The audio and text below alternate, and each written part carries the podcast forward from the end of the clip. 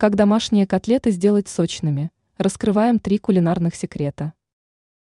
Следуя этим советам, котлеты будут буквально сочиться жиром и соком. Котлеты подходят к любому гарниру, поэтому востребованы почти всегда.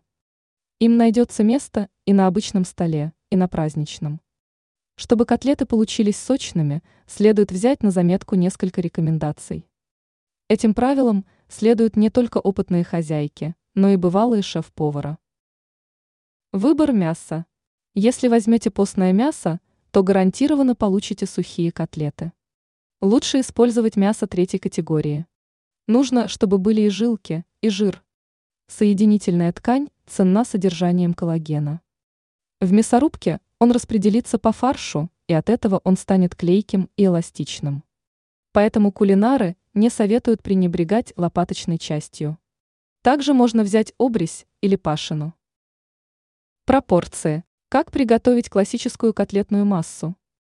Возьмите 700 граммов говядины, 300 граммов свинины, пожирнее 150 граммов хлеба, перед этим замочить в молоке, и примерно 100 граммов лука, по вкусу. Также не забудьте про соль, черный перец и другие специи, которые больше по душе.